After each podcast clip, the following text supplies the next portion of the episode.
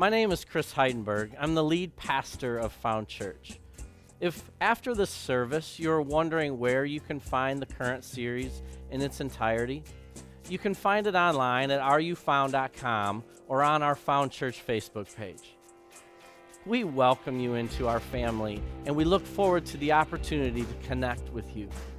We would love to see you or, or meet you as soon as we're able to worship together again, hopefully sometime soon at the middle school at Parkside at 10 a.m. on Sunday mornings. In the meantime, we pray that this worship experience will help you to find faith in God, find freedom for your soul, and find a love that will transform your life. Thanks for joining us.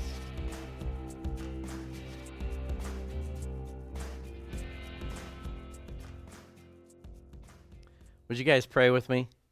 Father God, we just honor you today. We give you our praise. We give you our whole hearts this morning. And we just ask you, Lord, to come in and, and speak to our hearts through this word. Lord, I pray that you that you just take those old ways of living, those old ways of thinking, those old ways of of just understanding the ways of the world and, and just help us to see the new life that you have for us. For us to see the grace that you have for us. Not, not just the grace, Lord, but the grace upon the grace. Would you honor this word? And may it not come back void of your power, Lord that it would touch those people who are just checking in for the first time, maybe those that are scrolling through Facebook wondering what this is, Lord. Would you just reach out and just grab hold of them that you would touch their hearts, that you would convince them of your love? Lord, not my words, but yours. Not my will, but yours. In Jesus' name we pray. Amen. We're in a series called Momentum because God has momentum for you. God has grace for you. Particularly, He has grace for the thing that He's calling you to. We have an opportunity to live in that power. Now, the truth is, just because there is a grace for us, it's most likely because the thing that God calls us to is not always easy. It's, it's not always smooth. It's, it's definitely not something that we can do on our own. That grace is something that we need. We need that in our lives so that, so that we can be helped into the life that He calls us to. There's also a momentum from this world as well. This, there's this force that beckons us back, that continues to pull us back to this world.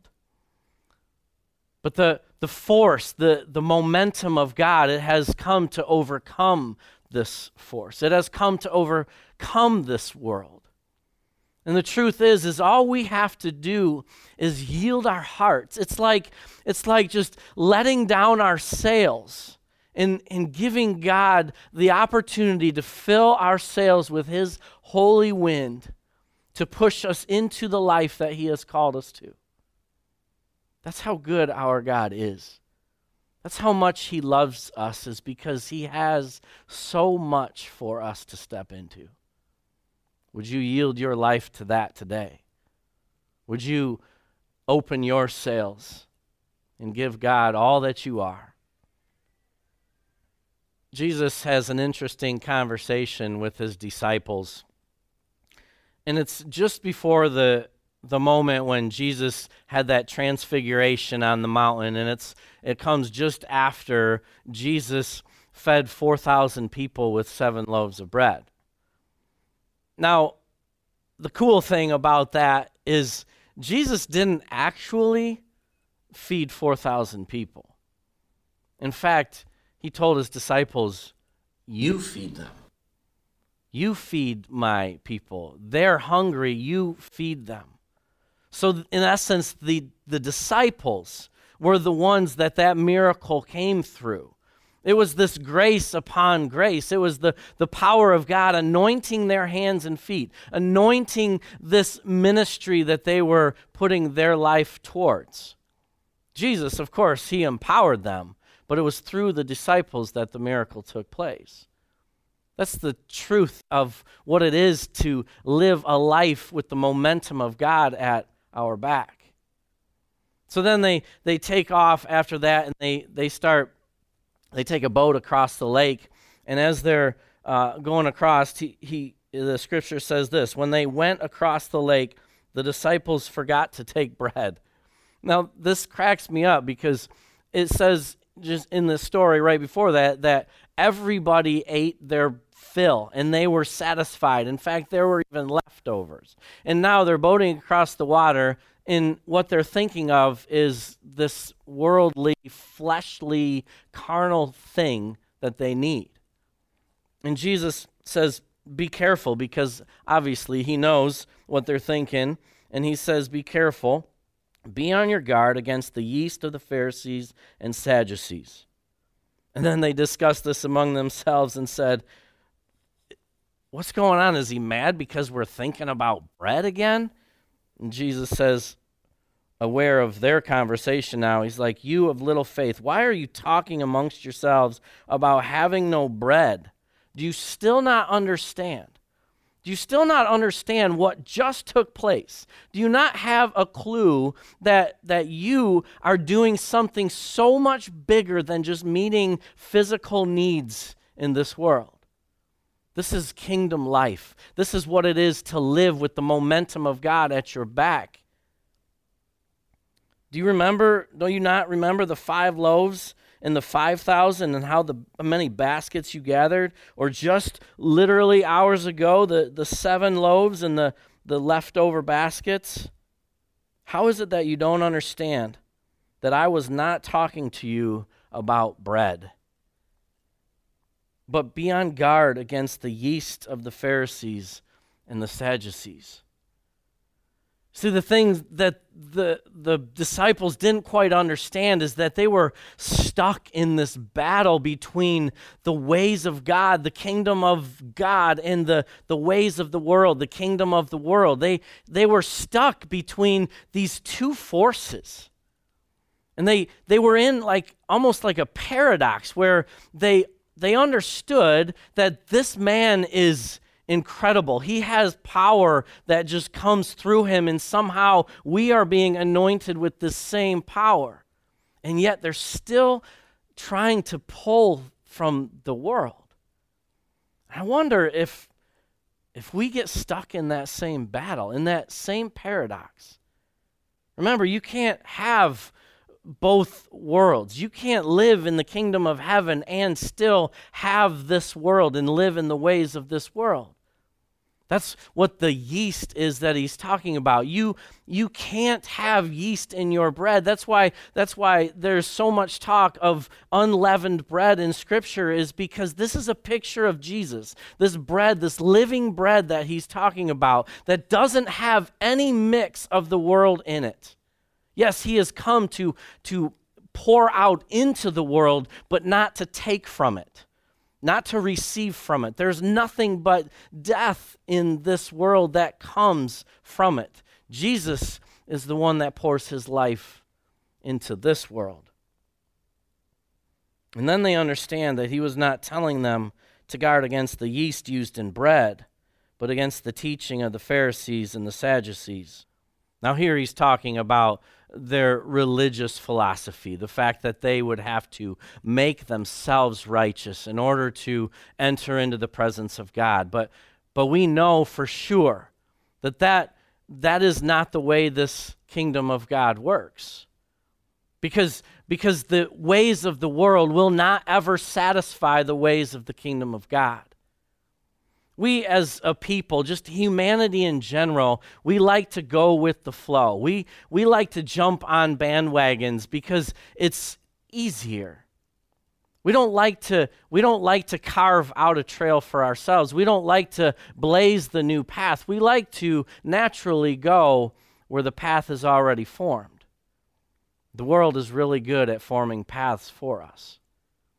If you look in uh, a pasture of grass from, from an aerial view, you can see how the animals, they will naturally just form trails all through there. And you can see, uh, you know, if you're two or 300 feet in the air, you can see all of these trails carved out because eventually, just like animals, they, they go with the, the path of least resistance. That's how we are as human beings.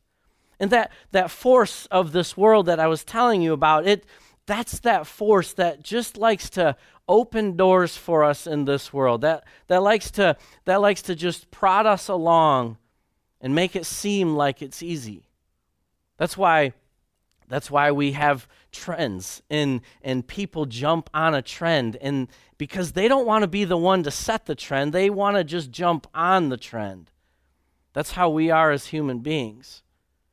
And Jesus says right after this, he says, uh, when, when Jesus came to the region of Caesarea and Philippi, he asked his disciples, Who do people say that the Son of Man is? And they replied, Well, some say John the Baptist, others say Elijah, and still others Jeremiah or one of the prophets. See, there's a lot of different philosophies of Jesus. There's a lot of different doctrinal understandings of Jesus. And, and just because there's a whole trend of people that say this is the truth doesn't mean that that's the truth. Or there's a whole slew of people that say this is what's right. Just come this way because that's what's going to be good for you in your life. Just because something is right according to the ways of the world doesn't make it right according to the ways of God. There's trends that like invite us into because we like the path of least resistance. But remember, the momentum of God, it often goes against those paths of least resistance in this world to set you out on a new course. Because God calls us often to go to those places that are hard, to love those people that are really difficult to love to make a, a, a, way for others to experience hope where, where they are not able to experience hope in this world. That is what it is to be the hands and feet of Jesus. You feed my sheep, you feed those 4,000 people. That's the call that I'm putting on your life. But if we don't yield to that, and we just keep stepping into the ways of the world, there's just going to be this force that keeps pulling us down pulling us away from the kingdom of God. They are opposite forces, they are not one and the same, although we like to, as human beings, try to mix.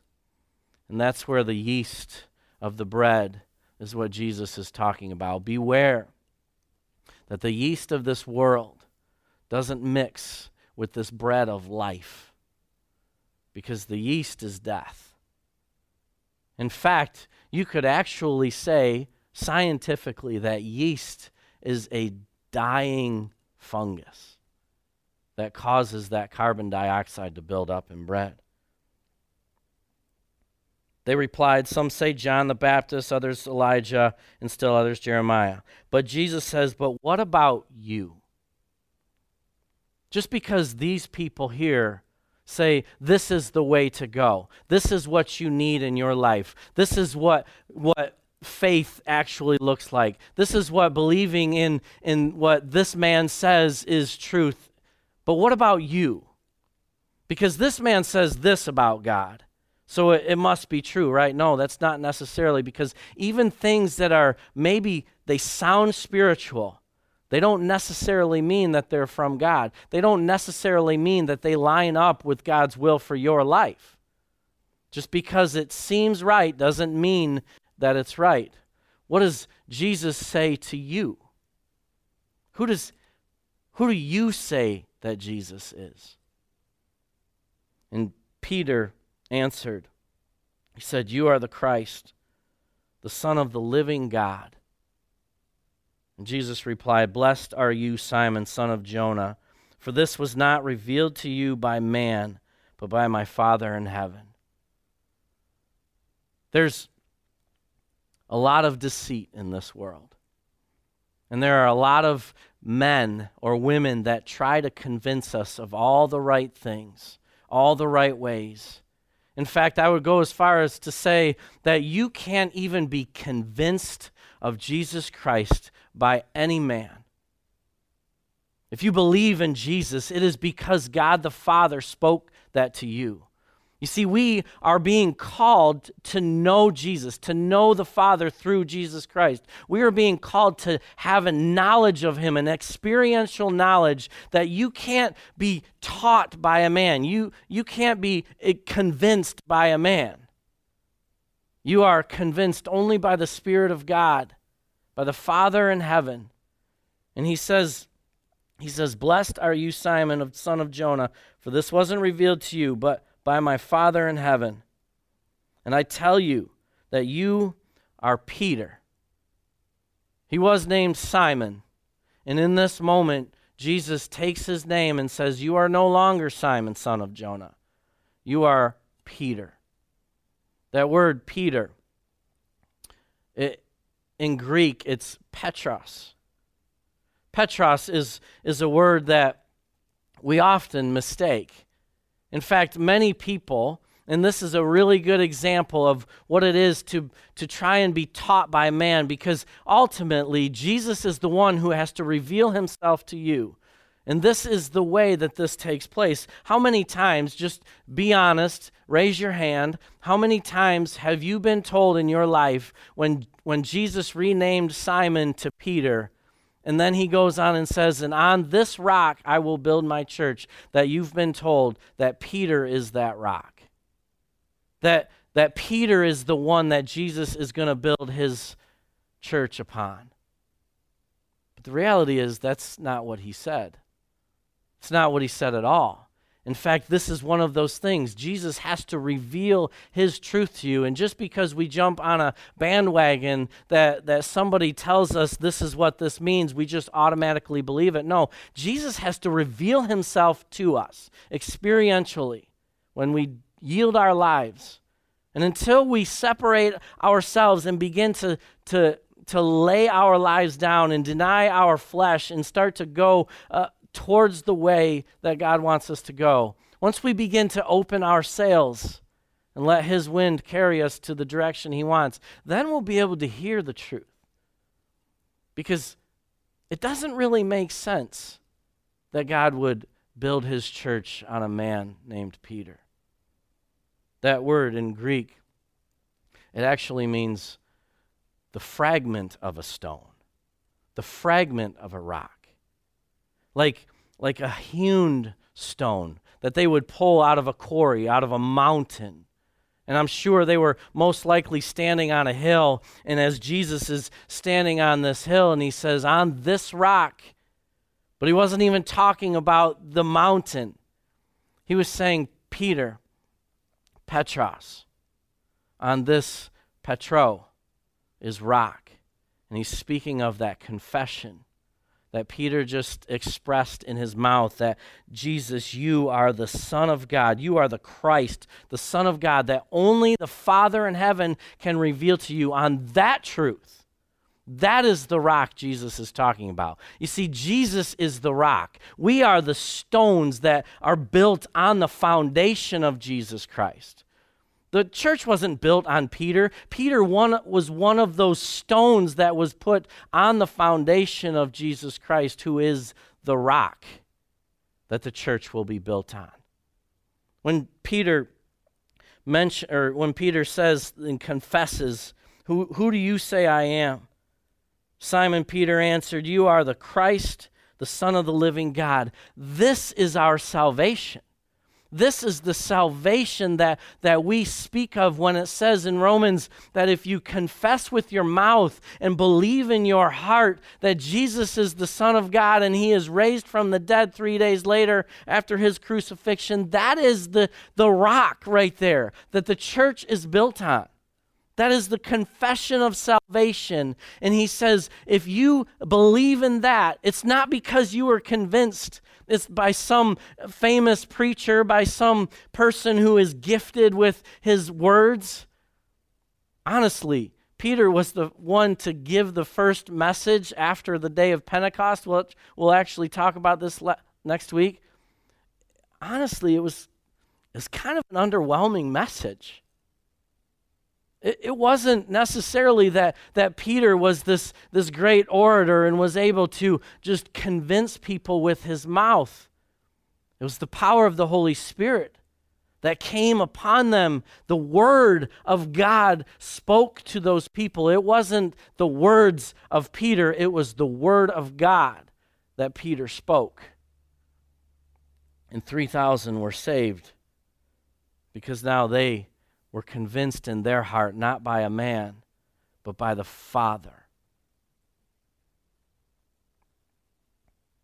And I tell you that you are Peter, and on this rock I will build my church. The interesting thing Peter actually writes in his letter to the churches. This will blow your mind.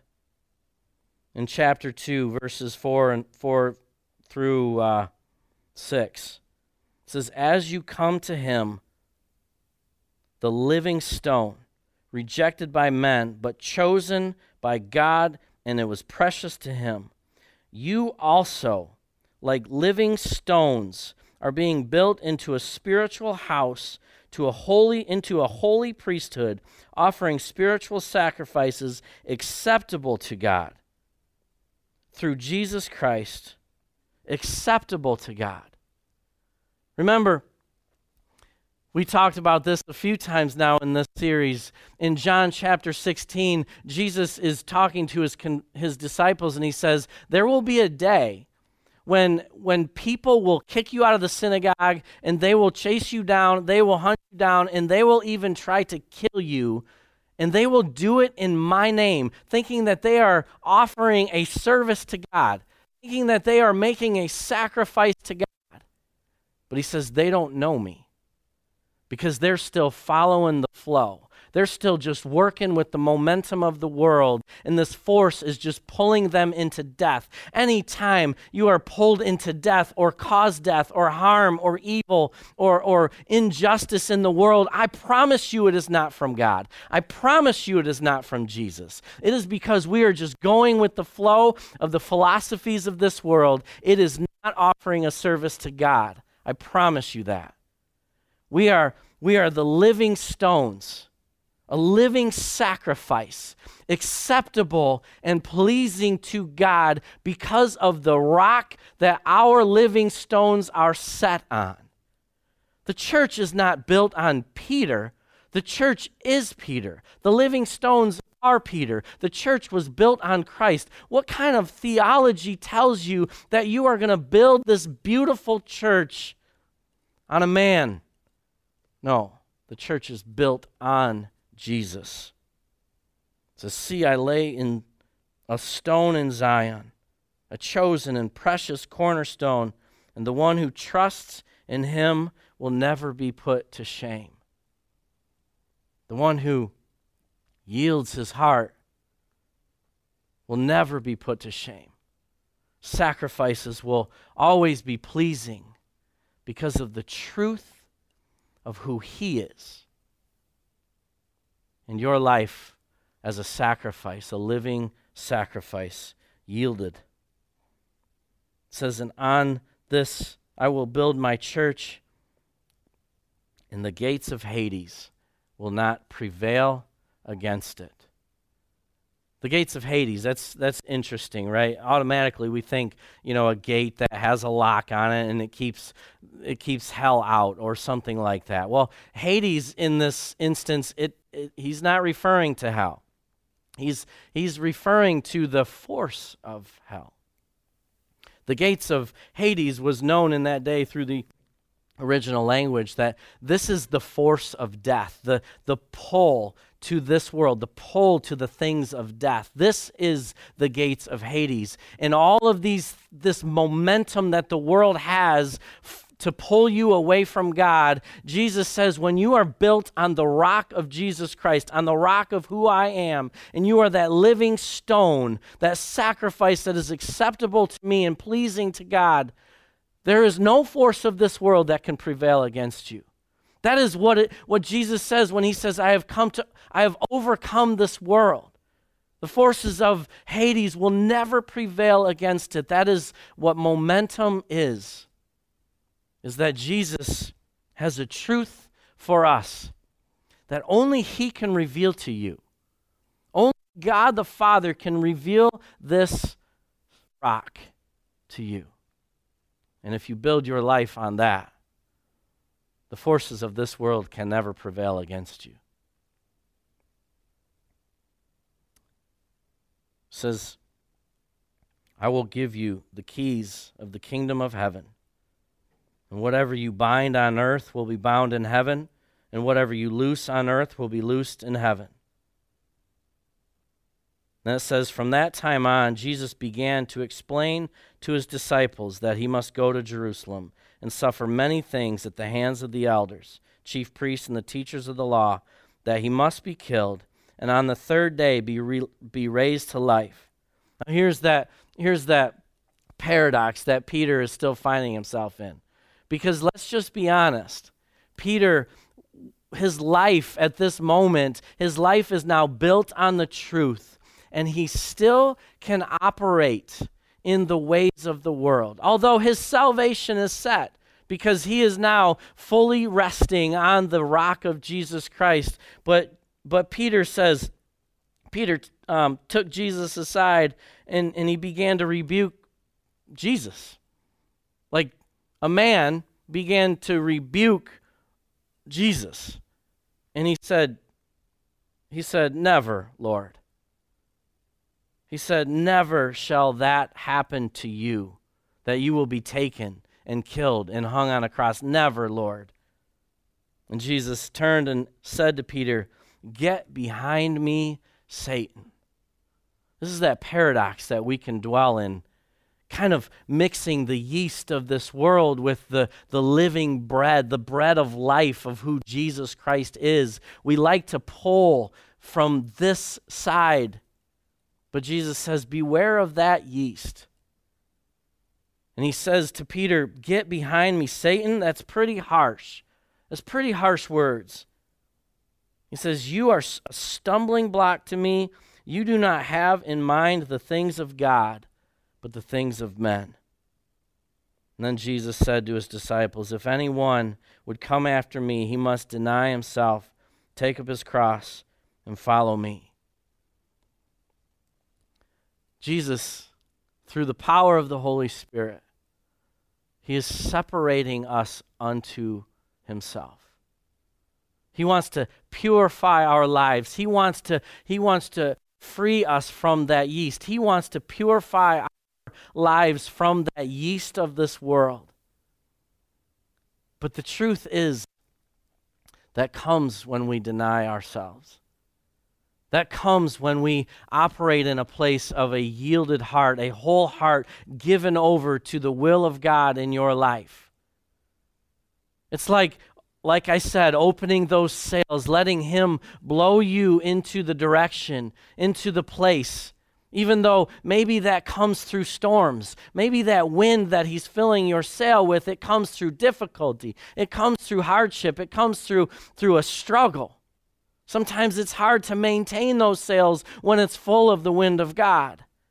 But he says the forces of this world will never prevail against you because the momentum now is in your favor. Because you have yielded your heart.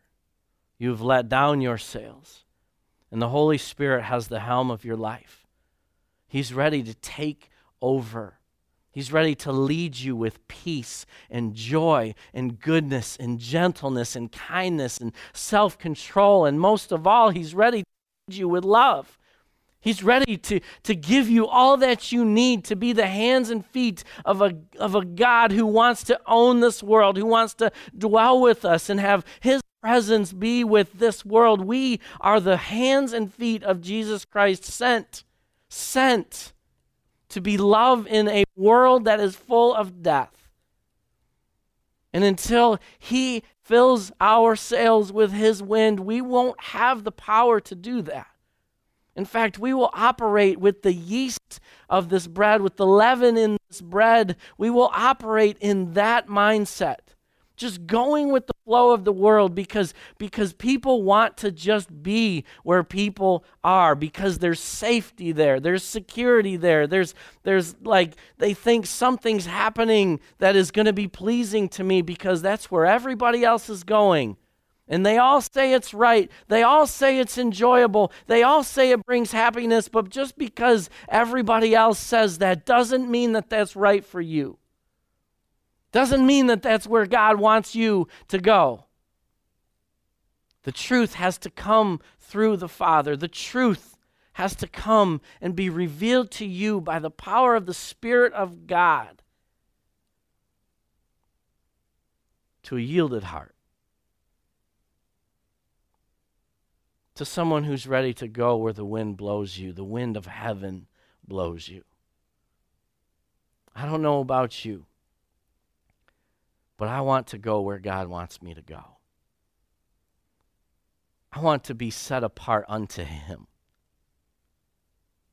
because He's the rock.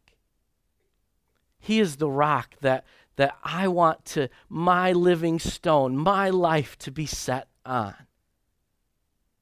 Not so that people can look to me and try to build on my life. No. Let, us build on the life of Jesus. Let's build on the rock that is Jesus.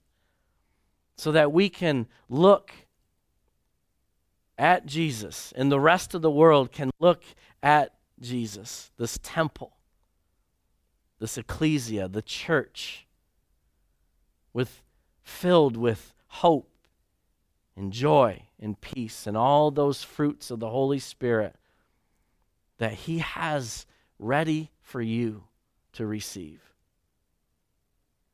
But it comes through a yielded heart. And then Jesus, He says, Whoever wants to save his life will lose it. But whoever wants to save his life, or whoever wants to lose his life for my sake, will find it He says, What good will it be for a man to gain all of this? Anything you can imagine from this and have it eventually lead you to death. Because that's the momentum of the world. That's that, that's that gates of Hades force of this world that is pulling us unto death. But Jesus says, I am the bread of life. Why are you still thinking about bread? When I have something that will give you everything you need, you will never go without. He has that for you. But beware of the leaven. Beware of the yeast of the Pharisees and the Sadducees. Beware of the yeast of all of those philosophies of, of this world. Beware of the, the yeast of what it is to be a, a humanist. Beware of the yeast of what it is to chase after the, the things that will ultimately leave you unsatisfied and hungry again tomorrow. God has life for you here, and He is calling you to open your sails and let Him blow you into it. God, I thank you for today. I thank you for who you are. I thank you that you want us to give our lives over to you and you are ready to give us life that we would deny ourselves, that we would allow you to separate us unto yourself, separating us unto the, the power and the anointing, the freshness of this wind that you have for us, God not so that we can be removed from the world so that we but rather so that we can go into the world and be your hands and feet to go to those difficult places to be that light in the darkness lord. I pray that you will call us to be the life unto death Lord, so that we will restore hope, so that we will bring reconciliation to the divisions of this world, Lord, so that we will, will replace the injustice with your justice, that we will replace the things that are bad and deceitful with things that are good and trustworthy and true. God, we just give you our lives and we ask that you would do with us as you please. Have my life, Lord. Have our lives, God. And just blow your wind into our sails and take us where we need to go. In Jesus' name, amen. Thank you for worshiping with us today. We just want you to know that you are now a part of our Found Church family, and you are always welcome at Found Church.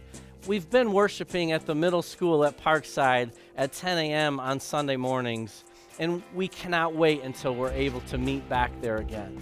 We would also love to hear how God has touched your heart today.